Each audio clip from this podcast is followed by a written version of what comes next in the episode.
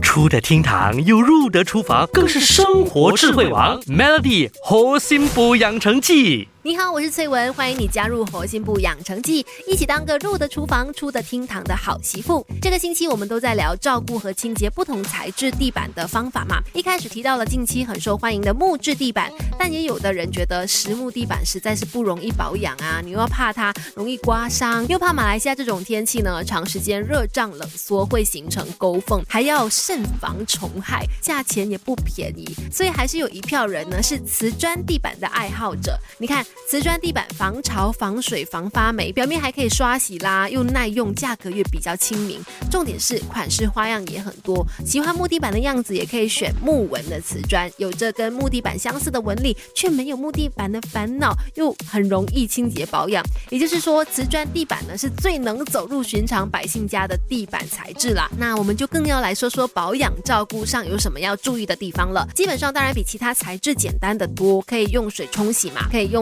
拖把去擦除污渍，简单直接。只不过可能稍微头疼的地方是瓷砖和瓷砖之间的那条沟缝，很容易变成清洁死角。那怎么办呢？你可以用牙刷来处理沟缝当中的脏污。只是要注意的是呢，不要用尖锐的刷具，比如菜瓜布啊、钢刷等等，这些都是不行的，因为会让瓷砖表面雾化，刮伤产生的细缝呢，也会更容易残留污垢和细菌。那本期的核心部养成记，我们就先聊到这，下个星期再见喽。